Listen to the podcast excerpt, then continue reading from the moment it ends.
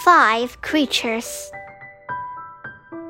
Five creatures live in our house three humans and two cats, three short and two tall, four grown ups, and one child.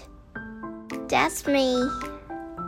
Three with orange hair, and two with gray, two with long hair, three with short,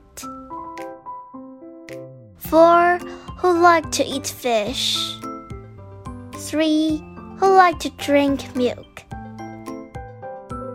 one who's allergic, and one who has it only in coffee. Two who like to eat mice. Only one who likes to eat beets. Three who sleep in my bed. Three who don't like taking baths. Three who can button buttons. Four who can open cupboards. Four who can get up on the high stools. One who can crawl under the fridge. One who sings loud late at night. And one who sings in the morning. Three who nap with the Sunday newspaper.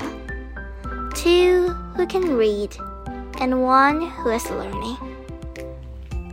Three who climb trees. And two who can't always get down. Five who loves birds, but not all in the same way. Three who like to hide in boxes. Four who have a knack with yarn.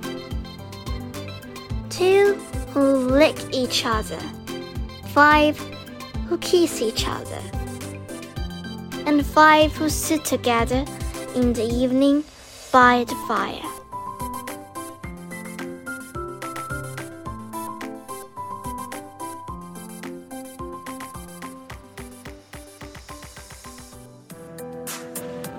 天就讲到这里啦，希望大家继续聆听家宝讲故事哦。